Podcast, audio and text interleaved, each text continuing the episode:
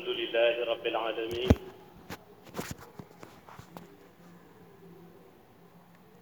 والصلاة والسلام على هذا الأمين. سيدنا ومولانا محمد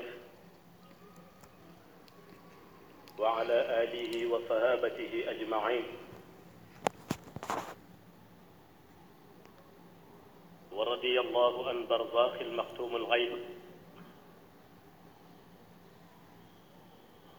تاج العارفين وإمام الأولياء سيدنا ومولانا شيخ أحمد بن محمد التجاني الشريف رضي الله تعالى عنه. السلام عليكم. asalaamaaleykum ñi ngi dellu si waat di ziyaara mbokk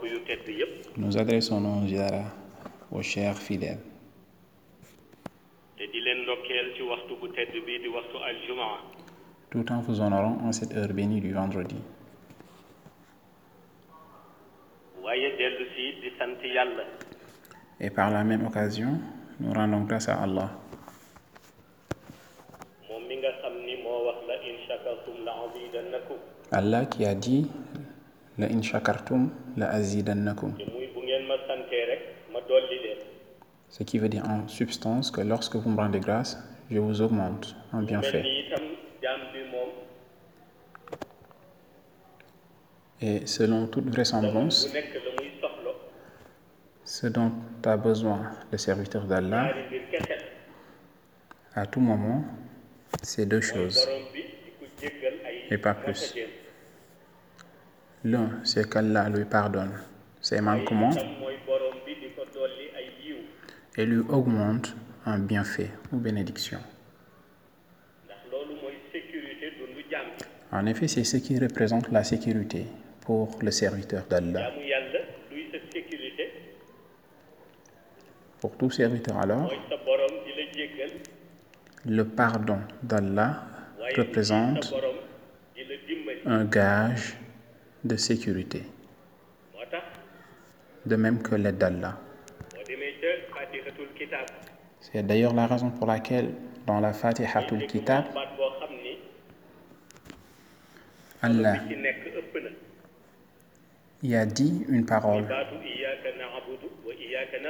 très importante du point de vue du sens. C'est Iyaka na'budu ndax Iyaka nasta'in. Cette parole renferme une importance incommensurable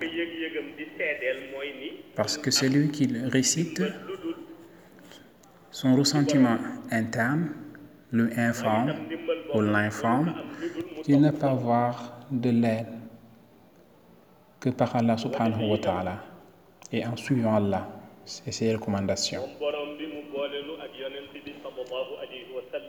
Ainsi, Allah nous a placés sous la tutelle du prophète Mohammed, paix et salut sur lui, à qui il a donné une mission.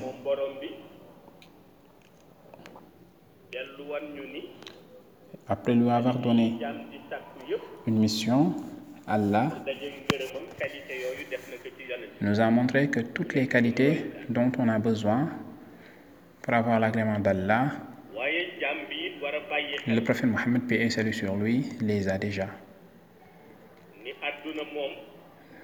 Dans la même ordre d'idée, le serviteur doit aussi garder à l'esprit que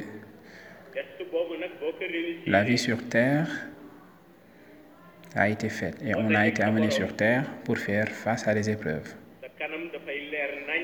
à un test. Et quiconque réussit à ce test-là aura le visage éclairé lorsqu'il rencontrera son Seigneur, parce qu'il n'y trouvera que bienfait. De la même manière, quiconque échoue à ce test-là, bien vrai qu'il va rencontrer son Seigneur, mais aura la tête baissée. Il va baisser sa tête. C'est donc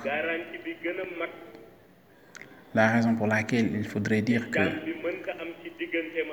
la garantie la plus importante que le serviteur peut avoir auprès d'Allah, c'est qu'Allah lui accorde sa miséricorde. Et aussi longtemps qu'il obtient cette miséricorde de son Créateur, alors le serviteur a une garantie. Parce que quel que soit ce que le serviteur réalise, ce qu'Allah a fait pour lui est plus important. Ainsi donc, les facteurs aux éléments qui permettent au prophète dañ lay wax ni mooy d'accéder à Allah selon leur mission, c'est en réalité ce qu'ils ont vécu et les obstacles auxquels ils ont fait face pour dérouler leur mission. Certains ont été mécrus par leur peuple, d'autres ont été victimes de jets de pierre, certains ont été victimes d'insultes et certains ont été même victimes d'assassinats de la part des peuples dans lesquels ils ont été envoyés. Alors que tous ces missionnaires-là, tous ces prophètes-là étaient véridiques et menaient leur mission comme Allah leur a demandé de le faire. Pourtant, chacun parmi ces prophètes-là qui ont été victimes de mécréances de la part de leur peuple, que ce soit ceux qui ont essuyé des insultes, ont gardé un esprit serein et apaisé. De même que ceux qui ont été victimes de jets de pierre. Même ceux parmi les prophètes qui ont été assassinés, cet assassinat s'est déroulé au moment où ils avaient le cœur et l'esprit serein, ces prophètes-là. Maintenant, la question à poser, c'est ce qui leur a donné la chance d'avoir ce cœur et cet esprit apaisé et serein. C'est parce qu'ils savent que lorsque tu es sur la vérité, sur la voie de la vérité, rien ne peut ébranler le serviteur, quels que soient les problèmes, les injustices et leur rampeur. na ko yàlla dalale mooy C'est donc la raison pour laquelle Allah a apaisé le cœur du prophète paix salut sur lui lorsqu'il faisait face à une série d'injustices en lui disant Yasin wal Qur'an al-Hakim innaka lamina al-mursalin ala sirat mustaqim. En lui confirmant que lui, le prophète, est sur le chemin de la droiture. Et aussi longtemps qu'il est sur ce chemin-là, alors il n'a pas à se faire de ceux qui mécroient à sa mission. Et que cela ne doit pas l'ébranler. Allah lui dit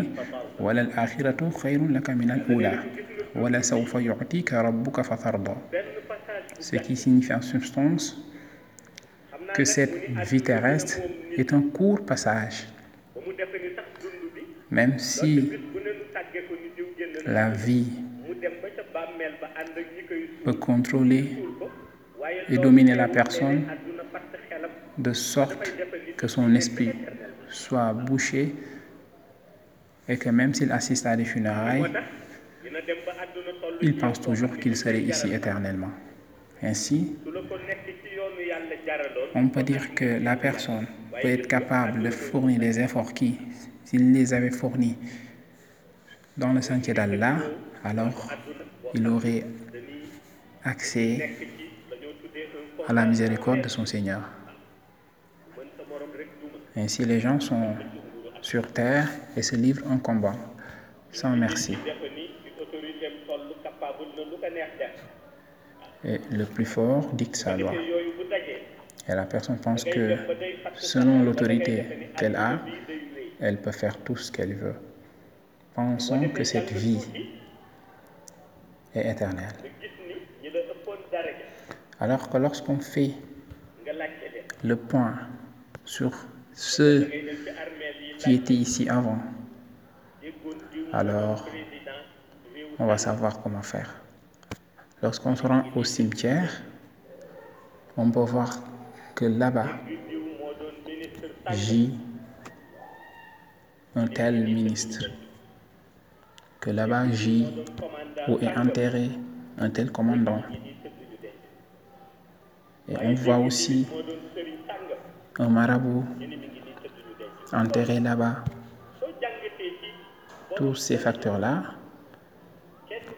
Et lorsqu'on a une réflexion sur ça, on voit que chacun parmi eux avait un passage sur terre, mais qu'à un moment donné, tout ça a pris fin et qu'Allah a envoyé l'ange de la mort pour prendre l'âme de la personne, avec le message qui lui dit que, qu'il le veuille ou non, il va rencontrer son Seigneur. Donc, l'individu qui pense à cela saura que beaucoup de choses auxquelles on accorde de l'importance ne l'ont pas en réalité.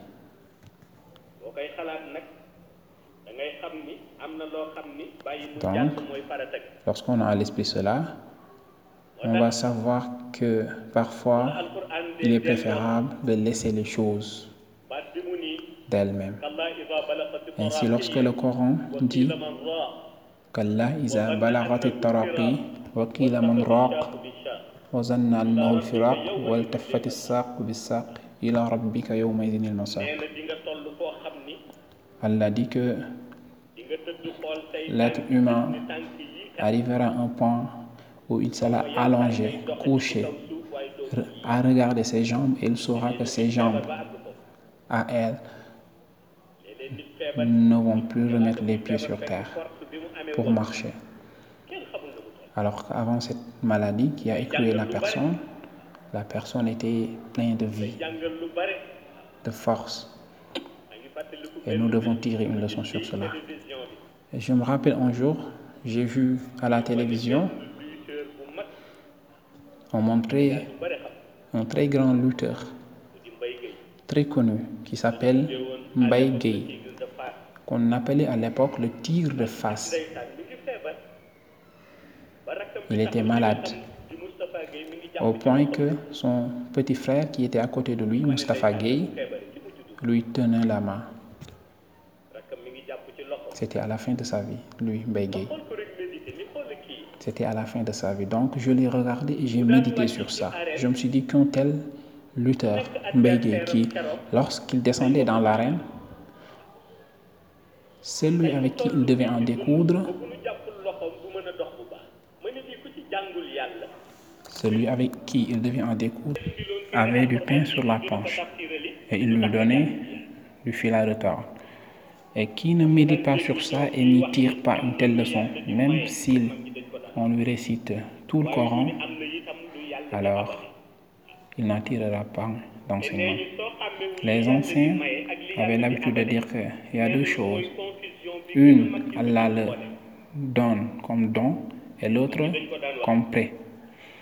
Et les aînés avaient l'habitude de dire que si la personne ne fait pas la différence entre ces deux choses-là, alors il aura commis l'erreur la plus grave de sa vie.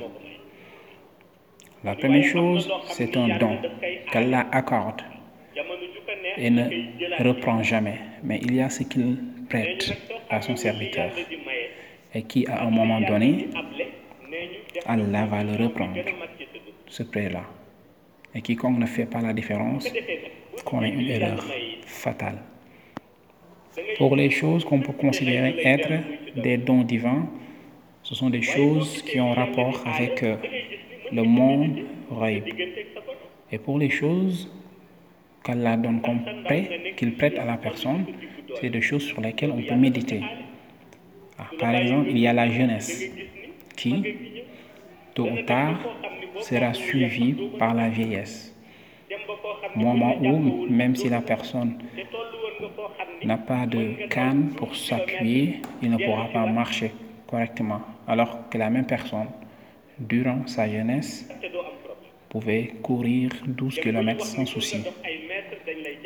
Alors que maintenant, avec la vieillesse, elle ne peut marcher des mètres sans pour autant avoir un appui. Par exemple, la personne peut être en bonne santé et tout commander, n'importe quelle nourriture. Et à un moment donné, il atteint un stade où il ne peut plus rien manger et ne peut avaler que peut-être de l'eau qu'il peut boire. On peut aussi voir un autre exemple. Une personne peut avoir une telle influence que s'il écrit un décret à l'encontre de quelqu'un, si le décret n'est pas aux faveurs d'un tel, ce un tel-là aura des soucis à se faire. Et si on a tout cela en tête, on peut savoir clairement que la vie sur terre n'est qu'un passage. D'ailleurs, c'est la raison pour laquelle le prophète Mohammed, paix et salut sur lui, disait que la plus importante et essentielle chose dans la vie du serviteur, c'est qu'il accepte la décision d'Allah, ce qu'Allah décide pour lui. En effet, le prophète dit que aussi longtemps que le serviteur est sur le droit chemin, tout ce qu'Allah décide pour lui est meilleur. Même si la personne peut ne pas s'en rendre compte ou ne pas le savoir. Mais le prophète dit, si la personne est sur le droit chemin, tout ce qu'Allah décrète pour lui est mieux. Et la personne qui ignore cela, elle va vivre dans la difficulté. C'est ainsi que les sages Hakim avaient l'esprit apaisé. Pourquoi? Parce qu'ils avaient cette faculté-là, cette facilité-là d'accepter toute décision venant d'Allah. Et dans ce cadre-là, les aînés vertueux avaient l'habitude de compter une histoire, une histoire qu'ils racontaient souvent pour montrer l'importance d'accepter les décisions et décrets décidés par Allah. C'était l'histoire d'un roi. Un roi qui avait un conseiller. Et ce conseiller-là se caractérisait par le fait qu'il acceptait tout ce qu'Allah décide pour lui. Tout ce qui lui arrive, il l'accepte. C'est ainsi qu'il est caractérisé. Et un jour, le roi sortit et appela son conseiller pour qu'ils aillent ensemble partir à la chasse. Et ils avaient l'habitude de le faire, aller chasser des antilopes. Et ça, les rois avaient l'habitude de le faire. Aller faire la chasse avec leurs conseillers, avec euh, leurs fusils à l'époque. Fusil à poudre. Et ainsi, lorsqu'ils sont partis, ils ont vu une antilope. Et c'est le conseil qu'il a vu. Et qu'il a montré au roi qu'il ne l'avait pas encore vu. Et le roi prit son arme et commença à viser. Vu qu'il avait tardé à voir l'antilope, dans un moment d'inattention, dans un moment d'inattention, donc il tira et malheureusement il avait son doigt à l'ouverture du canon ou du fusil. Ainsi, lorsqu'il tira, il perda son doigt. Et ainsi, il s'évanouit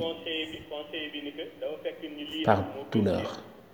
Et lorsqu'il se réveilla, vu que l'antilope s'était enfuie, le roi demanda au conseiller, le conseiller lui explique, mais lui dit quand même que ça, c'est la chose meilleure qui lui est arrivée, que c'était mieux pour lui, ce qui est arrivé.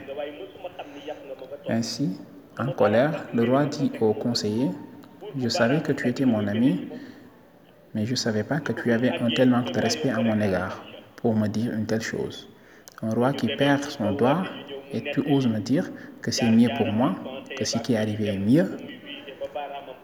Alors, lorsqu'ils sont retournés, le roi a raconté l'histoire, ce qui s'est passé. Et lorsqu'on lui a demandé qu'est-ce qu'il décidait, il a demandé à ce qu'on emprisonne le conseiller.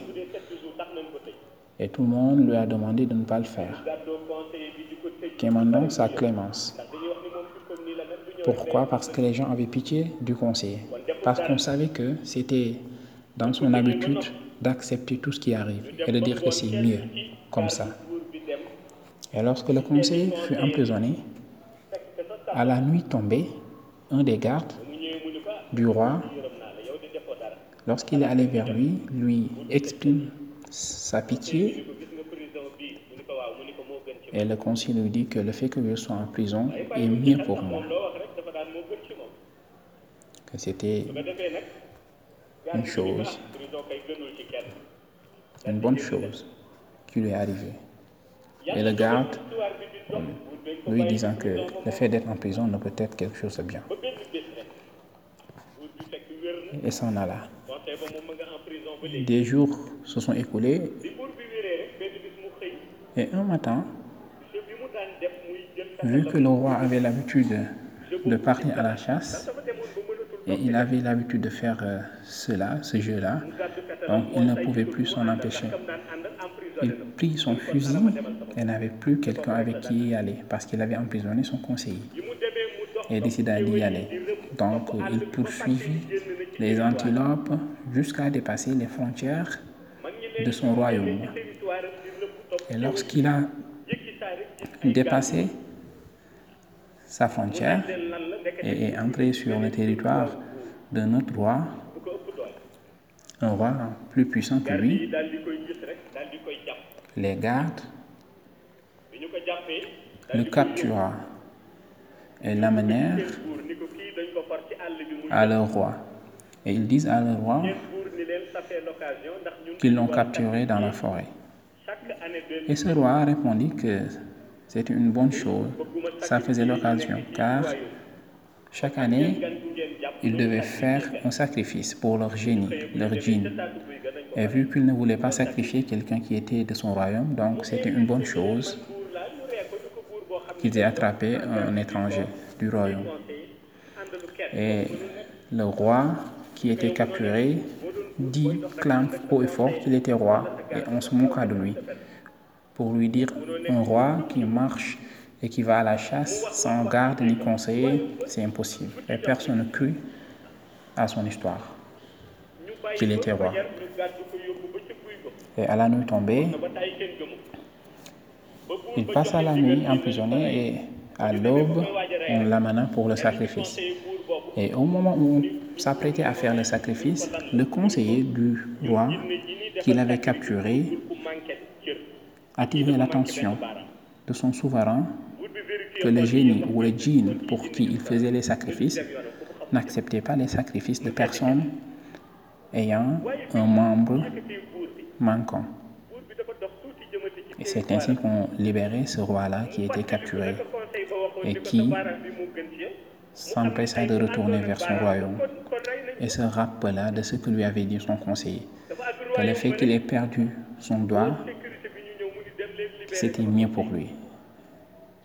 Et c'est ainsi que lorsqu'il arriva à son royaume, il s'empressa de demander à ses gardes de libérer son conseiller et il lui dit, je suis d'accord que ce que tu m'avais dit par rapport au doigt que j'avais perdu en faisant la chasse était mieux pour moi. Il lui raconta l'histoire. Le conseiller répondit et lui dit que je t'avais dit que tout ce qu'Allah décide et décrit pour le serviteur est une bonne chose pour lui. Et le roi lui dit, et toi, pourquoi tu dis que le fait que tu sois en prison soit mieux pour toi? Il lui dit que moi, à chaque fois qu'on allait à la chasse, on y allait ensemble. Donc, si on y était allé ensemble et qu'on nous attrape, vous, et on voit que vous avez perdu un doigt, alors c'est moi qui allais finir par être sacrifié. Donc, ce qui signifie que le fait que vous m'aviez mis en prison soit la meilleure chose pour moi. Et tout le monde fut ébahi de cette sagesse-là. Et lorsque les aînés vertueux racontaient cette histoire, le but, c'était de conscientiser les gens que lorsqu'il y a une épreuve, lorsqu'Allah fait endurer une épreuve à son serviteur, c'est pas parce qu'Allah ne veut pas de lui ou ne l'aime pas. Parce qu'il y a des gens qui le disent, lorsqu'ils endurent les épreuves, ils disent qu'Allah ne les aime pas. Mais quiconque étudie bien la mission des prophètes, sache que Ça, c'est pas un problème parce que les prophètes faisaient face à énormément d'épreuves. Ainsi, la personne qui endure des difficultés, qui fait face à des obstacles, peut ne pas comprendre. Et lorsqu'il raconte cela à quelqu'un qui ne connaît pas bien le mysticisme, celui-ci peut lui dire que euh, peut-être que c'est en raison d'un attribut divin que tu fais le zikr, bien un nom divin que tu fais la tarbiya. Alors moi personnellement, je ne connais pas parmi les noms divins un qui amène des problèmes au serviteur. Contrairement au nom de djinn ou au talsam que la personne peut former pour lui.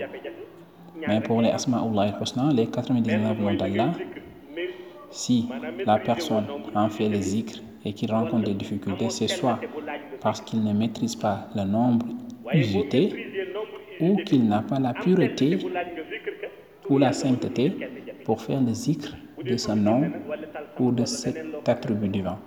Mais s'il s'agit d'un nom de djinn ou de talsam, la chose la plus petite qu'elle peut apporter à la personne, ce sont des difficultés. Donc d'autres choses plus graves peuvent subvenir et advenir après cela. Donc, cela veut dire que l'organisation d'Allah est ainsi faite. Ainsi, lorsque les aînés vertueux ressassaient leur vie et comptaient leurs années passées sur terre, et qu'ils restent un moment sans pour autant endurer une épreuve, ils avaient peur pour eux-mêmes. Ils avaient peur pour eux-mêmes. Pourquoi? Parce que leur responsabilité était à un tel niveau qu'ils savaient que l'épreuve fait partie des choses qui forgent la foi du musulman, la foi du serviteur d'Allah. Un jour, le prophète Mohammed, paix sur lui, assis avec ses compagnons, dit aux sahaba, aux compagnons, que nous prions ensemble, nous faisons les gens ensemble. Mais est-ce que vous savez ce qui renforce votre croyance? C'est le fait d'aller ensemble à la guerre sainte, au djihad. Ainsi, euh, on peut vivre dans la forteresse ou dans une forteresse, avoir tout ce qu'on veut, à volonté, commander toutes sortes de nourriture. Mais tant qu'on n'a pas une responsabilité pour laquelle on est sûr que c'est ce qui a fait qu'Allah nous a amenés sur terre, il sera difficile d'avoir notre foi, notre iman forgé. Pour que l'iman, la foi soit bien forgée, alors il faut ces responsabilités-là. Et quiconque endosse une responsabilité va rencontrer des épreuves. Parfois ça arrive à un élu d'Allah couché. Mais qui ne peut pas dormir. On lui demande pourquoi et il dit qu'il ne pense pas, ou ne réfléchit pas par rapport à lui, mais par rapport à quelqu'un d'autre. qui fait ceci ou qui fait cela. Et ça, c'est en raison de la responsabilité que la personne endosse. Et c'est le cas des d'Allah. Dans la Hadaratu Ilahiyya, qui négocie des dossiers pour que ces catastrophes ne descendent pas dans leur pays. Mais le prophète ou Moulay Cheikh Tijani leur font savoir qu'il est impossible que cela ne se produise pas. Et une fois chez eux, ils réfléchissent sur ça, ils méditent sur ça. Ils ne font pas pour lui parce qu'il est même probable que eux, ces élus d'Allah, échappent à cela. Mais c'est l'ampleur de leur responsabilité. Alors que celui qui n'a pas cette responsabilité-là peut rester toute la nuit à dormir sans penser à rien. Alors que si une catastrophe advient, il sera le premier victime. Et quiconque endosse une responsabilité endosse une épreuve. Et quiconque l'endosse de la manière voulue, Allah va forger sa foi. Donc nous demandons à Allah de nous faire cela. Assalamu alaikum wa rahmatullahi wa barakatuh.